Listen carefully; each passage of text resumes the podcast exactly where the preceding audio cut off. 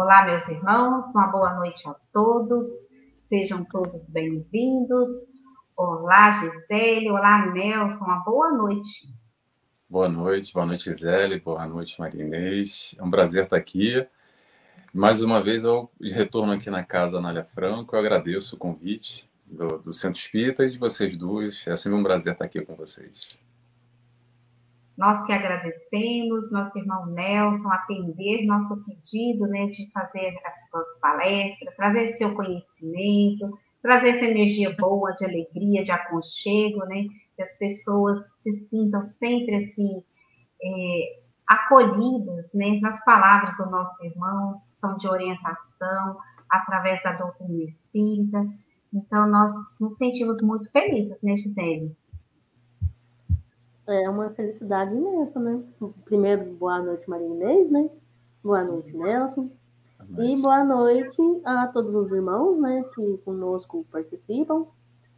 Aqueles que conseguirão participar ao vivo, né? E também aqueles que, por algum motivo, não poderão, mas que no futuro, porque essas palestras são gravadas, né? Irão nos assistir. Uma boa noite a todos, sejam todos muito bem-vindos. As nossas palestras serão transmitidas pelas páginas do Facebook Anália Franco, Facebook do Centro Espírita Batuíra do Bálsamos e nosso canal Verdade e Luz. Sejam todos muito bem-vindos. E para iniciar né, a nossa noite, convido a Gisele para fazer a prece inicial. Sim, é, eu não me canso de falar, né? O quanto é prazeroso iniciar uma prece. Então, eu peço a todos que acelerem seus corações, que elevem seus pensamentos a Jesus.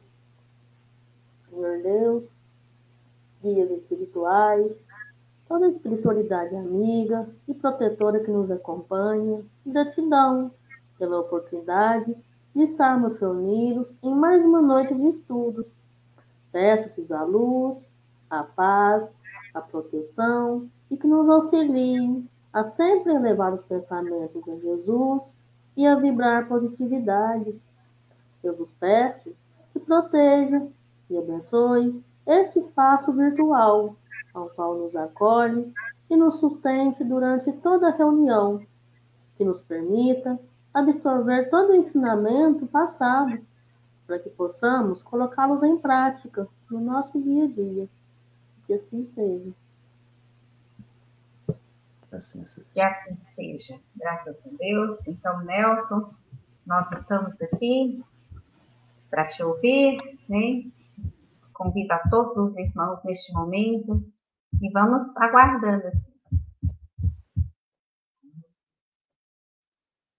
Então, vamos lá. É, mais uma vez, boa noite a todos, sejam todos bem-vindos, sejam bem-vindas para mais essa palestra aqui, que eu agradeço muito. O Centro Anália Franco está aqui de volta para falar sobre esse tema que eu escolhi hoje, que é a espera de um milagre.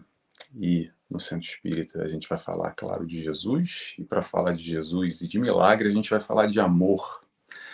Mas não só isso, eu quero é, eu, na verdade, escolhi esse tema, A Espera de um Milagre, por duas razões. Primeiro, porque muitos de nós espíritas somos aqui quase que recém-chegados de outras doutrinas, de outras crenças, e a gente traz um pouco ainda essa questão do milagre, a gente entende muito bem como é que essa história da intervenção divina, os santos, Jesus e os milagres, as curas realizadas, como é que acontecem os milagres no, nosso, no, no dia a dia, hoje, atualmente, através não só dos centros espíritas, como dos médiuns, e não só mesmo fora desse, desse ambiente espírita que a gente vive, mas mundo afora, como é que se realiza esse magnetismo, o poder de cura, os milagres, como acontecem. Esse é um dos motivos. E o outro motivo é para mesmo nós espíritas, já há muito tempo, que de alguma forma a gente ainda se comporta um pouco esperando, esperando tal milagre. E isso, às vezes, o milagre, que é muito bom, muito positivo, pode ser também, de certa maneira, prejudicial na nossa caminhada, na nossa evolução. É isso que a gente vai falar hoje. Mas, inicialmente, eu só vou contextualizar aqui o que, que seria, muito rapidamente vou falar o que, que seriam os milagres. Os milagres seriam todos aqueles fatos sobrenaturais, aqueles que não têm explicação científica, o tal do maravilhoso, aquelas curas e os milagres que Jesus realizou, e também os santos reconhecidos pela igreja, e eu falo da igreja com muito respeito, tá? Porque cada um tem as suas crenças, cada um acredita no que quiser e não é de maneira nenhuma que papel nem do Nelson, muito menos da doutrina espírita, de questionar as crenças das outras pessoas, de outras religiões, lembrando que a maioria de nós ou nessa encarnação chegamos de outras religiões ou viemos de outras. Lembrando que a doutrina espírita tem pouco mais de 150 anos, é um quase que um bebê novo então, poucos aqui são espíritas há muito tempo. Então, o que, que isso quer dizer? Quer dizer que é tudo muito novo. É, um, é uma conceituação nova. A gente ainda tem dificuldade de entender e compreender diretamente essa relação com o divino, nesse aspecto do milagre, como isso se relaciona na nossa vida. Porém, a doutrina espírita traz uma explicação para esse fenômeno basicamente é através da manipulação de fluidos, do magnetismo, todo esse processo de cura e tratamento espiritual realizado hoje, os milagres são realizados hoje, sim, nas casas espíritas e não só mundo afora, através da força do pensamento, através desse magnetismo dos médiums, não só pelo toque, Existe cura e milagres à distância, tratamentos realizados à distância. E tudo isso eu não vou abordar hoje aqui, porque não é a minha proposta, não é a minha ideia, mas eu recomendo. Quem quiser, quem tem interesse nesse assunto mais técnico, de como são explicados os milagres verdadeiramente, que não há nada de sobrenatural, que todas as curas que Jesus realizou foi dentro das possibilidades do que o mundo apresentava. Então, tudo isso é bem, muito bem explicadinho. A Gênesis, Allan Kardec, está lá na segunda parte, que fala basicamente sobre esses milagres. Muito bem. Mas o que eu quero abordar hoje aqui, nessa história de milagre, é o que, que, ela, o que, que os milagres provocam em nós no sentido psicológico que, que isso quer dizer? Como é que isso mexe com a gente?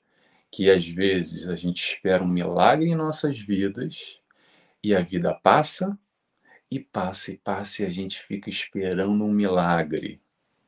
Quando a gente vive às vezes uma vida, uma encarnação inteira para fora, esperando que caia dos céus, que venha num passe de mágica, a mudança que é necessária ser realizado aqui dentro que o convite de Jesus é a nossa mudança interior, esse autoburilamento, essa busca de mudança de comportamento, de sentimento, de atitude, não vai cair do céu. Não vai ser um milagre que vai realizar como num passe de mágica, que a gente quer ser bonzinho, quer ser paciente, quer ser benevolente, quer ser indulgente, quer ser caridoso, e de uma hora para outra vai cair na nossa cabeça como num passe de mágica, como num milagre, a gente vai se transformar. A transformação das nossas mazelas em virtude é através do trabalho, através do reconhecimento dessas mazelas, desses pontos negativos e colocar em prática. Colocar em prática como? Através do nosso esforço. Porque nessa história de milagre, que muitas vezes acontece, é que a gente fica exteriorizando, esperando que venha lá de fora, e aí a gente não assume a responsabilidade, porque é mais fácil, a gente não assume responsabilidade da nossa vida.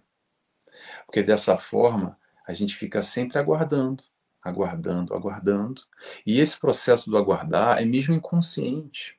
Tá? Porque o convite de Jesus é exatamente para a nossa modificação interior e não aguardar o milagre vir de fora. Mas às vezes a gente não toma consciência disso e ainda vive nessa perspectiva, aguardando, aguardando, aguardando, aguardando. Aguardando o quê? A prova e expiação, o mundo de prova e expiações que a gente está, é exatamente para a gente colocar na prática o exercício, esse autoburilamento, essa reforma íntima, essa modificação, essa evolução, esse crescimento enquanto espíritos, que aqui estamos encarnados para isso, para evoluir, não para esperar nada de ninguém.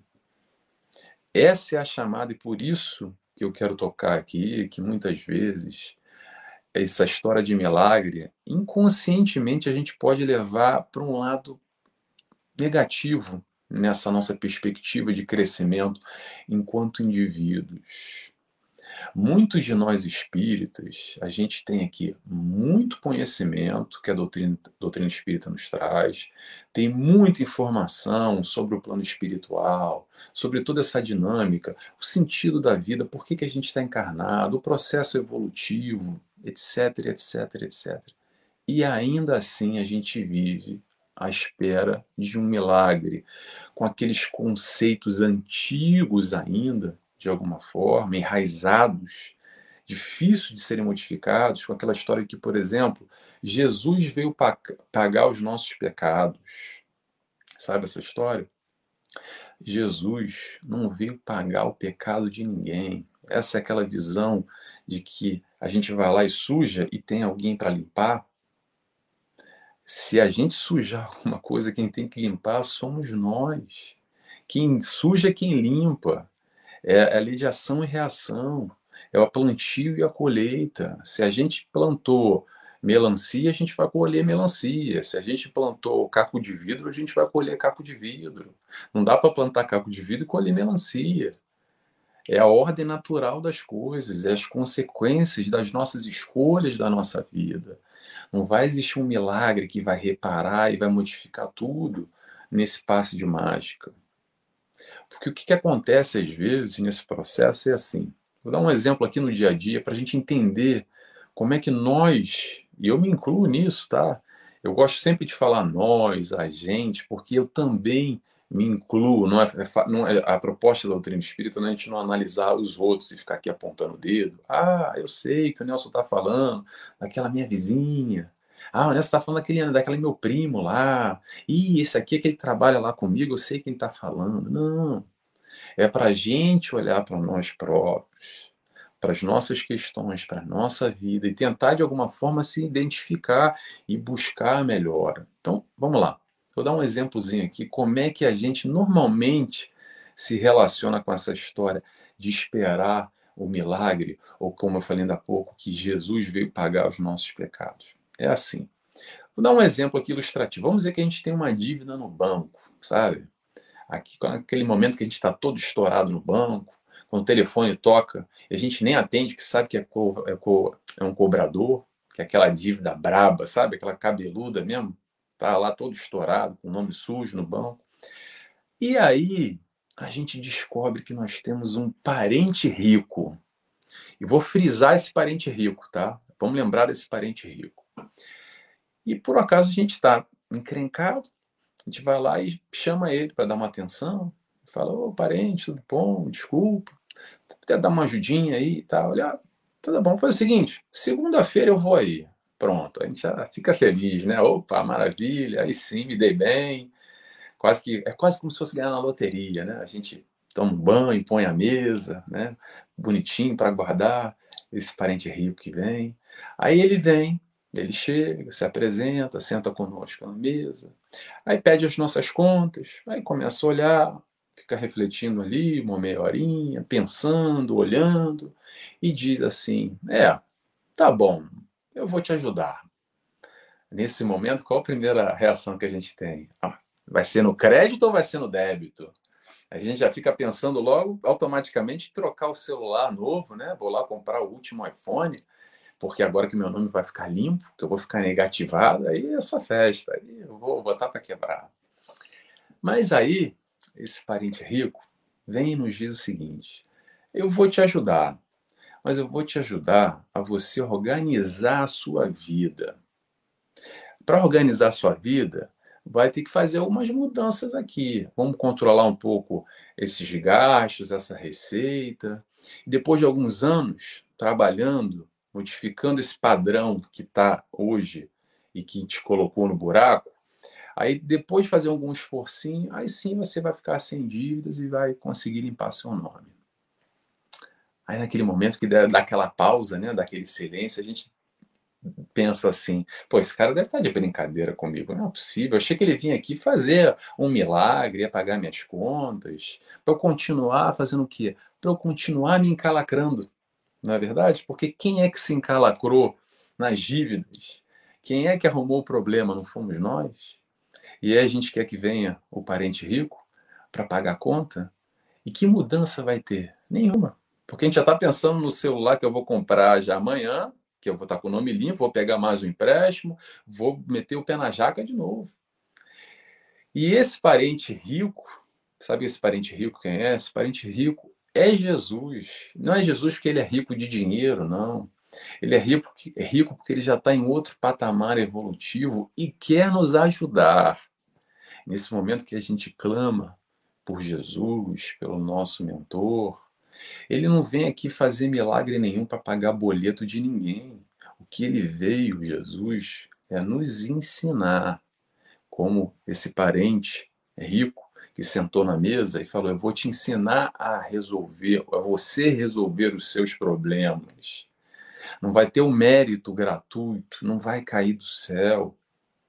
Ele vai nos ensinar o que? A resolver esses nossos problemas, nos ensinar a sermos felizes, como ele é. Jesus já fez o caminho que a gente está fazendo agora aqui. Então, na verdade, esse parente rico, esse irmão que já passou por esse estágio que hoje nós enfrentamos, de alguma dificuldade, de alguma complicação, de alguma confusão, quando não é muita, mas de alguma forma a gente necessita de uma orientação, necessita de um caminho, de uma trilha, de uma luz. E aí Jesus vem exatamente nessa proposta a nos ajudar, a nos ajudar o quê? A nós evoluirmos. Evoluirmos como? Espiritualmente. O que é evolução espiritual? Evolução espiritual é felicidade. E a felicidade que eu estou falando não é felicidade lá no plano espiritual. A felicidade hoje é agora. O reino dos céus não é lá no nosso lar, ou no céu, no antigo céu, que eu, algumas religiões, pronto, respeitando a crença de cada um, acredita que lá a gente vai ficar na nuvem tocando harpa do lado dos anjos e tudo vai ser lindo e maravilhoso. A proposta do reino dos céus é interna. Essa proposta do autoburilamento, do autoconhecimento, de buscar reconhecer as virtudes e automaticamente, naturalmente, ir conquistando essa felicidade aos pouquinhos, passo a passo, devagarinho. Não cai do céu, não é de uma hora para outra. É nesse momento que a gente aprende, aprende o que com Jesus? A ter responsabilidade, responsabilidade das nossas escolhas, responsabilidade da nossa vida, responsabilidade pela nossa felicidade. Eu falo muito sobre felicidade, falo muito sobre escolha, e falo e repito porque é o que a gente precisa ter consciência que as nossas escolhas determinam consequências, consequências felizes ou menos felizes. Essa felicidade é uma conquista, é um processo, é uma construção. Felicidade não é algo que a gente compra na, na farmácia ou no supermercado. Vai lá na farmácia e fala: ó, dá duas caixas aí de Felicitol.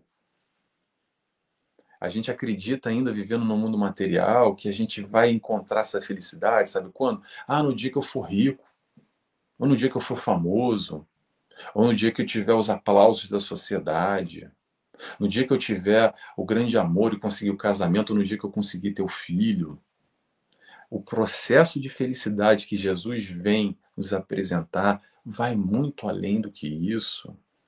Porque a gente não precisa ser rico, não precisa ter marido, esposa, não precisa ter filho, não precisa ter reconhecimento, aplauso de sociedade, ter carreira, ter bens materiais algum para sermos felizes. Porque lá dentro. E por isso que a gente tem tanta dificuldade ainda de entender isso e bate tanta cabeça com esse negócio de felicidade que a gente confunde muito ainda felicidade com facilidade. Facilidade ou com prazeres momentâneos que a carne pode nos oferecer. Claro que eu vou ser mais feliz nesse aspecto material tendo um filho, tendo uma esposa um marido, depende da esposa do marido, né? Claro. tendo um trabalho, conseguindo conquistar bens materiais, tudo isso é importante.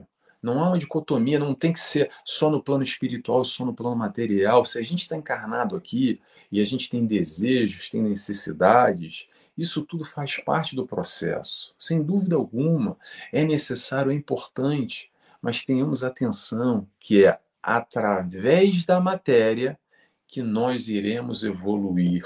Evoluir como? Financeiramente? Não. Ah, porque eu troquei de carro, agora eu comprei o último celular, porque agora eu estou fazendo viagens, porque agora eu consegui a esposa, o marido mais bonito, que eu consegui colocar o meu filho na escola melhor. Não é disso que a gente está falando. Não é disso que Jesus veio falar. A proposta de Jesus é uma proposta de mudança. Mudar o quê? Mudar o nosso sistema de crenças e valores, que vai automaticamente gerar felicidade. O mestre nos ensina, a gente aprende. Quem está aqui já, acredito eu, converso com muita gente, principalmente no meio espírita, a gente acaba vivendo em, em pequenos núcleos, né? Mas principalmente espíritas que já estão há algum tempo, que conseguem modificar algum pontozinho, um pequeno ponto, uma vírgula, um detalhe, já conseguem perceber uma felicidade. E não é felicidade vai dizer que é mais feliz, não. É sentimento. Hoje, eu me sinto melhor do que antes. E é isso que importa, porque na verdade que a gente quer ser feliz. A gente quer, de alguma maneira, não viver no mundo da utopia, achando que todos os dias vão ser lindos e maravilhosos, como na Disneylândia, mas que a gente possa, principalmente frente àqueles dias mais complicados, aqueles dias chuvosos, aqueles dias de dificuldade, aqueles dias de dores, porque as dores vão existir sim, as dores vão existir, mas ainda assim a gente pode ser feliz, ou pode abrandar o sofrimento, pode amenizar aquele momento complicado. Tá chovendo, abre um guarda-chuva, a gente consegue dar uma, dar uma melhorada na situação. E é essa proposta é aí que Jesus vem nos ensinar, vem nos ajudar, não fazendo milagre algum. E aí vem a pergunta para gente a gente se questionar: a gente quer realmente aprender ou a gente quer continuar na nossa vida, aguardando aí a intervenção divina, o milagre aconteça. O milagre, gente, já aconteceu. Sabe o que é um milagre? O milagre se chama encarnação. Aqui a gente está para provar, espiar. Ah, a gente só repete prova e expiação, prova e expiação. O que, que é isso? É mais ou menos assim. Jesus vem e diz assim: ó, vai lá agora, força, trabalha, agora é contigo. Se precisar de ajuda, pode pedir que vai ser atendido. A gente tem aí nosso mentor, tem o Zap direto. Sabe qual é o Zap? O WhatsApp para passar para Jesus. Ora, ora. Entre em conexão, a gente ora muito pouco. Sabe? E quando a gente ora, às vezes a gente ora no automático. É a conexão. Tá difícil? Ora. Tá bom? Ora também. Não ora só na dificuldade. Vamos tentar manter o contato com essa espiritualidade de luz que está o tempo inteiro nos cercando, o tempo inteiro predisposto. É atendimento 24 horas, está sempre lá. A gente que se afasta, a gente que esquece, a gente que dá uma preferência para outras coisas e quando vai ver já está lá envolvido com aquela questão e é verdade. E aí se perde e volta para o caminho de novo. Vamos tentar manter, criar novos hábitos nesse processo de crescimento, de felicidade, que é no passo a passo e no dia a dia, no quilômetro a quilômetro, é nessa escolha constante que nós fazemos na nossa vida. Ao tempo todo a gente está escolhendo. Mas tem que ter esforço, tem que ter esforço. Como Jesus nos disse, levanta e anda. Mesmo nós chamamos de milagre, os milagres de Jesus, né, que hoje já são explicados, essa questão da manipulação de fluido, magnetismo, etc. e tal. Jesus, em diversos momentos, só pegando aqui um parênteses para a gente lembrar da passagem, quando ele estava com um aleijado, com um cego, ele chegava, ele já sabia que, seria realizada uma cura naquele momento, de encontro com a população que ele clamava, ele perguntava: o que, que você quer? Primeiro verbalizava: o que, que você quer? Claro que um cego, um coxa, eu vou querer restituir a vista, eu vou querer voltar a andar, né? Não é falar, eu quero o último iPhone. então Jesus sabia, mas mesmo assim ela realizava a cura. Muito bem. Ele dizia: levante e anda.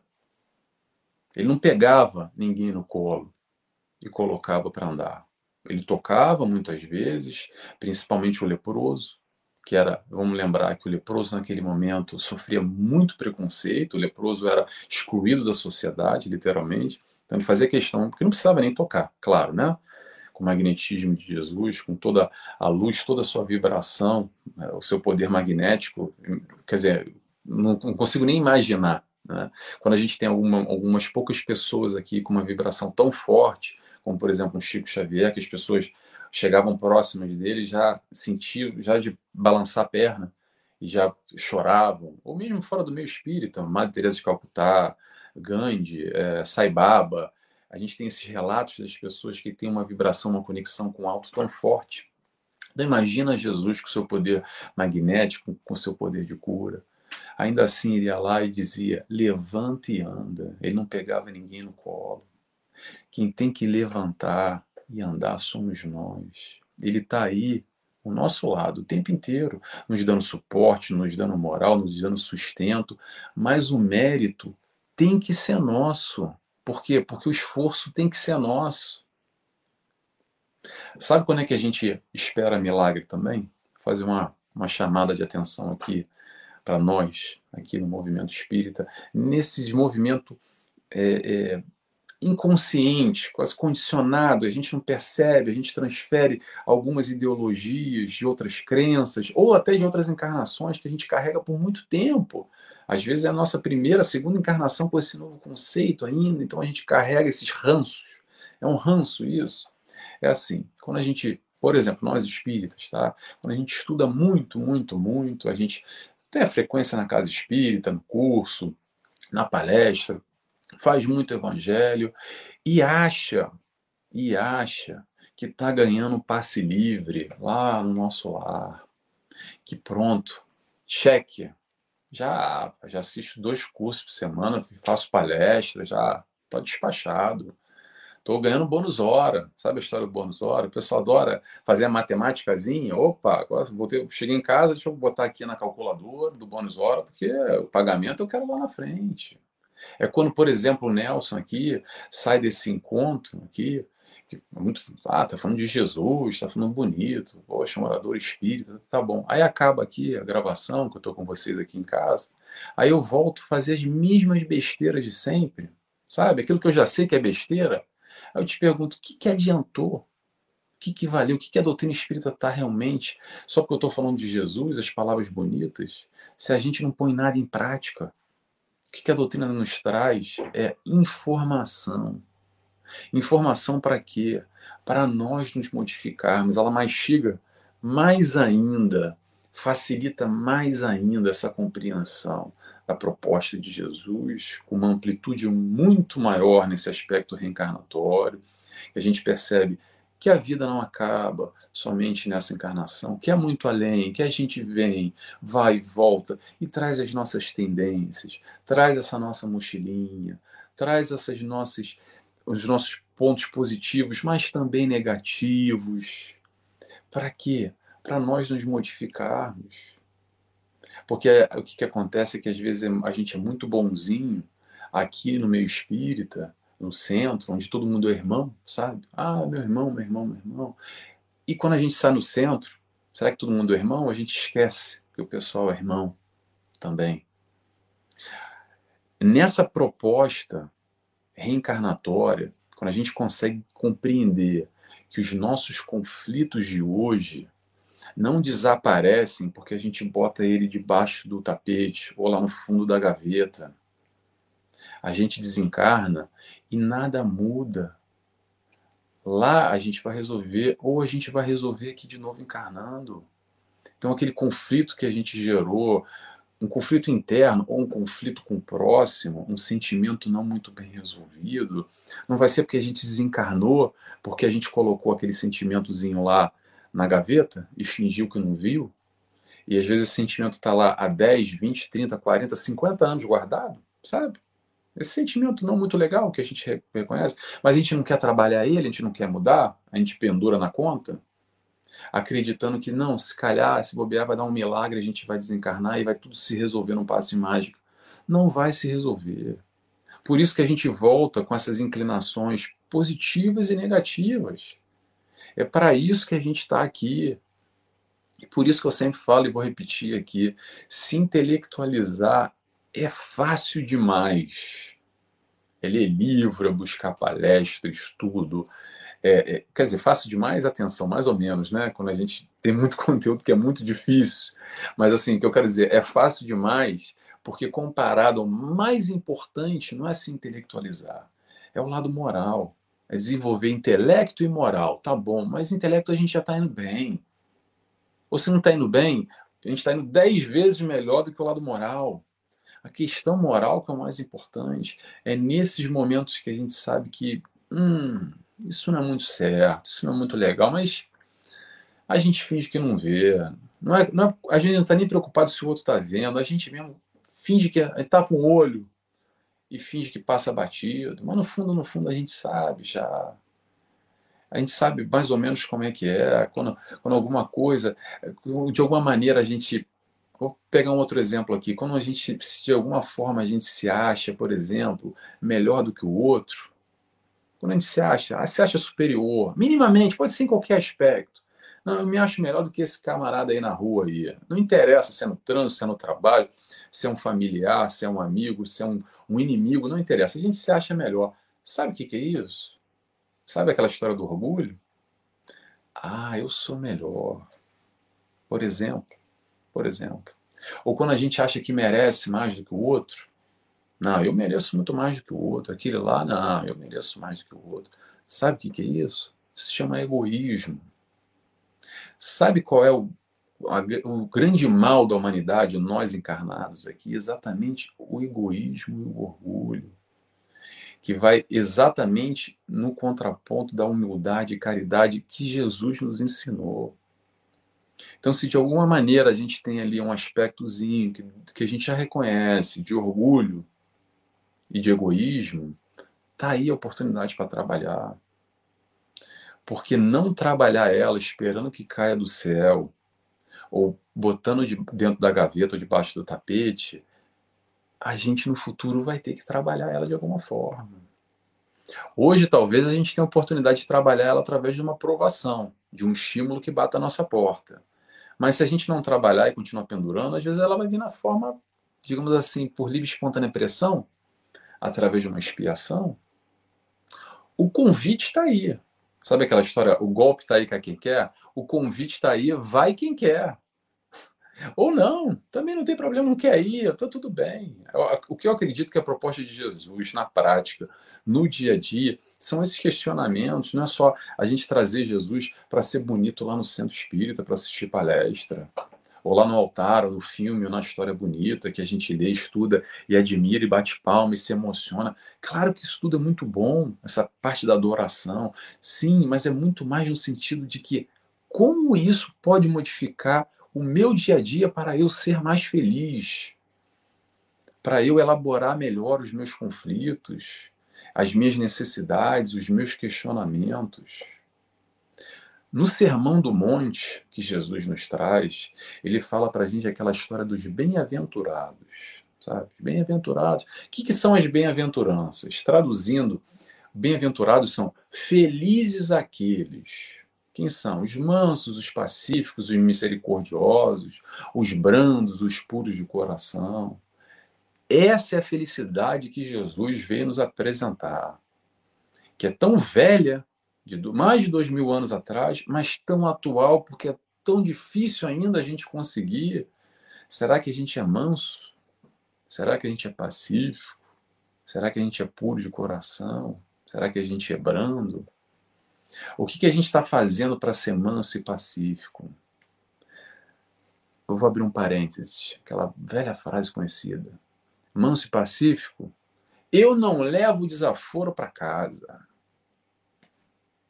A gente não faz isso ainda? A gente não leva desaforo para casa, na é verdade? A gente não leva desaforo para casa. Sabe onde é que a gente leva desaforo? A gente leva desaforo para outra encarnação. Para outra encarnação que a gente leva, porque a gente não consegue elaborar e briga, e a gente briga com um amiguinho ou com um não amiguinho e transforma um amigo em inimigo. É, depois, em uma outra encarnação, a gente tem a oportunidade de nos reencontrarmos. Mas se a gente tem consciência plena hoje disso tudo, tá aí o convite. Fica o convite para nós resolvermos as nossas questões, ou não também, se não quiser. Ninguém é obrigado, o livre-arbítrio está aí para isso. Só que existem as provas, existem expiações. Tenhamos atenção. Tenhamos atenção. A questão é a seguinte: a gente está trabalhando pela nossa felicidade através das nossas ações, ou a gente está só no campo teórico, leu muito, estudou muito. Quantos livros você leu, Nelson? Ah, li um milhão de livros. E o livro dos Espíritos? Ah, já decorei todo, já sei tudo. A parte teórica tá, olha, intelectualidade, tá um espetáculo. Ou a gente está aí só se intelectualizando e esperando que caia do céu lá um milagre. Será que a gente está buscando o que nós queremos de verdade para a nossa vida, para a nossa evolução? Ou a gente está se lamentando pelos cantos, achando que só os outros podem ser felizes. Ah, aquele lá pode ser feliz, aquele lá consegue, eu não consigo, para mim é mais difícil. Às vezes não é tão difícil assim, somos nós que complicamos. Filhos de Deus, todos somos irmãos temos a mesma condição, todos nós temos um mentor, todos nós temos um amparo. Como eu brinquei ainda há pouco, tem um WhatsApp 24 horas disponível. Tá difícil? Ora, entre em conexão, busca um apoio. Não, Nelson, mas está muito complicado. A espiritualidade não só através da oração, mas ela manipula e coloca ao nosso redor pessoas que possam nos auxiliar o tempo inteiro. Tenhamos olhos de ver que às vezes a gente se fecha tanto num buraco, tanto numa caverna, apaga a luz, tranca a porta, entra para debaixo do cobertor e fica se retroalimentando de uma negatividade, não querendo olhar ou segurar nessa mão que está estendida para nós. Isso é importante a gente ter essa consciência, porque o sentimento da infelicidade é um alerta, de alguma forma, que o nosso mundo interior lá não está muito legal, sabe? Então, assim, dá uma olhada aí. Está infeliz de alguma maneira? Vamos dar uma olhada aí para dar uma mexida, sabe? Pergunta: como é que a gente se relaciona com os estímulos que a vida nos envia? É importante a gente entender que tudo, tudo, eu vou repetir duas vezes, tudo na vida tem o seu propósito. Sabe uma frase que nós falamos de muito, que nada é por acaso? Nada é por acaso, mas quando eu falo nada, é nada mesmo. Então, quando a gente compreende essa leitura de uma maneira mais ampla, a gente passa a comemorar o que é bom, mas também o que a gente acha que é ruim. Porque no fundo, no fundo, no fundo, aquilo que a gente considera que é ruim, no final das contas, é para o nosso bem. Mas o que acontece é que nós temos uma incapacidade, uma limitação ainda de enxergar isso, rompendo os limites de uma encarnação. E aí a doutrina espírita vem nos facilitar essa compreensão, esse entendimento. Claro que quando bate a dor, é complicado. Eu não estou falando que, que a dor vai ser, é, vai deixar de existir, mas ela pode ser aliviada de alguma forma. Lembremos que nessa perspectiva, a dor vem e é inerente à nossa escolha, mas o sofrimento dessa dor é opcional. Vou repetir, a dor inerente, mas o sofrimento é opcional. Quando a gente tem a real noção e a consciência disso, as coisas passam a mudar. Tudo na vida é aprendizado, é uma proposta inovadora. Não é fácil de entender, não é fácil de digerir.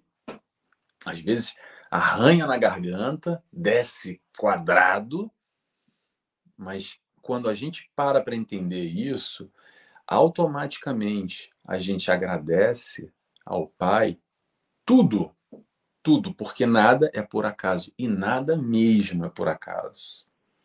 Então a gente gera automaticamente um novo hábito mental e abandona esse processo do queixume, de como é que tá a vida, tá mal, tá tudo ruim, que a gente passa sempre a olhar os pontos negativos na vida, que existem sim, não é para a gente botar uma lente cor-de-rosa, um óculos cor-de-rosa e fingir que a vida é bela, que está tudo bem. Não é isso. Mas nós temos sim condições de vivenciar essa vida com menos dor, de alguma forma, para que ela seja mais fácil a nossa, a nossa caminhada. A doutrina espírita nos explica isso, que ela faz exatamente, ela nos amplia, ela nos auxilia nesse processo de entendimento mais amplo dos porquês da vida, do sentido da nossa vida. O que a doutrina espírita faz para nós é nos trazer essa tal dessa informação. Ela não vai trazer milagre nenhum. Até porque esse conceito de felicidade e sofrimento são consequências. Consequências de quê, Nelson? Felicidade e sofrimento são consequências das nossas escolhas. Ah, Nelson, mas eu não lembro da encarnação passada, eu estou sofrendo tanto essa encarnação, deve ter sido muito ruim. Tão pouco interessa. O que é importante é hoje. Porque hoje a gente pode plantar melancia e não mais caco de vidro, que amanhã a gente vai colher. Só que o que acontece, que a gente esquece, e a doutrina espírita nos auxilia, é o seguinte: o plantio e a colheita não necessariamente são realizados na mesma encarnação. Às vezes a gente plantou lá atrás e está colhendo hoje, às vezes a gente planta hoje e vai colher só na próxima. Porque nós espíritos não vamos romper esse laço da morte, nascimento, morte. Então, hoje estou aqui como Nelson, ok? Nessa personalidade, com toda essa estrutura, com toda essa condição, para continuar crescendo nesse processo evolutivo. Para isso existe o planejamento encarnatório, que a gente não nasce à toa, no nosso país, na nossa cidade, na nossa família. Tudo isso foi meticulosamente planejado. Para quê? Para nos proporcionar atributos para a gente vencer aqui, vencer ou aprender tudo aquilo que a gente necessita para essa encarnação. E o que, que é, Nelson? Não sei. Para uns são provas, para outros são expiações, para os outros são os dois. Salvo raríssimos aqueles que estão aqui e são missionários. Eu não conheço ninguém, ok? Se de alguma maneira você, não interessa os outros, olha para você, se você reconhece em você um pouquinho de egoísmo ou um pouquinho de orgulho, tá aí. Tá aí te mostrando por que, que a gente está encarnado nesse planeta por que, que a gente tem aqui a oportunidade de modificar, ou também de não fazer nada. Só que quando a gente não faz nada, a gente empurra com a barriga, ou talvez espera o milagre acontecer, que não vai acontecer, ok? Que não vai acontecer, e a vida segue, um dia a gente vai aprender a lição. A gente tem um tempinho ainda, só para eu colocar mais um ponto que eu acho interessante, da gente. Vamos voltar para Jesus agora? Da gente lembrar dos milagres realizados por Jesus, e com a nossa visão material, a gente se apega muito à questão do fenômeno da cura que ele realizou.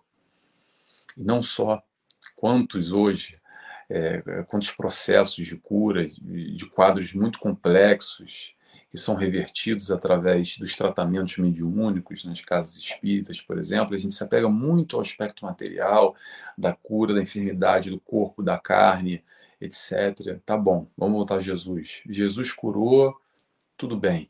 E aí? E depois? Lembra o que, que Jesus falava? Algumas vezes ele falou, não todas as vezes, mas para algumas pessoas pontuava, ele dizia assim: vai, não peques mais. E a gente esquece disso. Mas esse é o mais importante, porque quando a gente passa a entender a enfermidade no corpo sendo um expurgo na carne através de um espírito doente, as nossas doenças da alma que somatizam ou vêm através dos chamados karmas. É, é, lembrando que karma é um sentido muito mais amplo, é em sânscrito é ação, ação positiva gera um karma positivo, ação negativa gera um karma negativo. Então a gente passa a entender nessa, nessa complexidade que o mais importante desse processo de Jesus da cura não era curar o aleijado, o leproso, o cego. É o que ele falava depois. Vai, e não peques mais. Vai e modifica a tua conduta, meu irmão. Esse é o mais importante. Não é o importante como acontece demais. A gente, a gente eu digo, muita gente vai para o centro espírita para assistir a palestra olhando para o relógio, tomar água frutificada e pronto. Já fiz, está resolvido. E mudança interior? Ah, que mudança interior o quê? Já fiz o meu papel. Trazendo esses conceitos de outras religiões, de quase que é, batendo ponto, sabe? Batendo ponto. Água frutificada, sinal da cruz, mãos ao alto levantado para o passe. A proposta de Jesus é uma proposta de modificação do nosso eu, o importante é esse, porque olha só, vamos lembrar, todos esses que Jesus curou, todos, todos, todos, todos desencarnaram. E todos nós aqui que já que, que temos uma enfermidade do corpo e que, por exemplo, a gente vai buscar a cura e a gente tem essa cura ou esse chamado milagre, quer que seja de outras religiões, estou colocando milagre entre aspas aqui. O que, é mais importante? A gente vai desencarnar também. O mais importante é o aprendizado, essa modificação do nosso interior, para quê? Para nos, nos harmonizarmos. O nosso perispírito, de alguma forma, que tem de alguma maneira um, algum tipo de, de desequilíbrio nessa transposição pós-encarnação, e aí a gente encarna com predisposições genéticas em diferentes contextos familiares. Ah, não, porque eu dei azar aqui que caí numa família que, poxa, todo mundo teve câncer aos 50 anos. Então, Vamos olhar lá para trás. Claro que às vezes a gente não consegue olhar porque tem um véu do esquecimento, mas entendendo, amplificando, ampliando, quer dizer, amplificando, ampliando essa compreensão, principalmente pela literatura espírita, a gente percebe, e aí vai muito de caso a caso, quem consegue ter acesso ou não consegue ter acesso, mas se o plano, se o véu do esquecimento existe é porque tem que existir, a gente passa a entender esse rompante, entender com maior profundidade essa relação da doença do corpo físico. É para isso que a psicologia, a medicina espiritual, a psicologia espiritual também, há tantas associações médico-espíritas que estudam isso cada vez mais para entender que, na verdade, a, a doença do corpo é só o resultado do espírito desarmonizado. Então o problema está aqui dentro, não está fora. Jesus curou, curou. Mas a mensagem é: não peques mais. Muda. Está errando. Vamos optar pelo caminho certo agora. Para finalizar, gente, já está aqui no nosso horário. É, o milagre da vida está aí, que é o mais importante é a encarnação. Está acontecendo agora.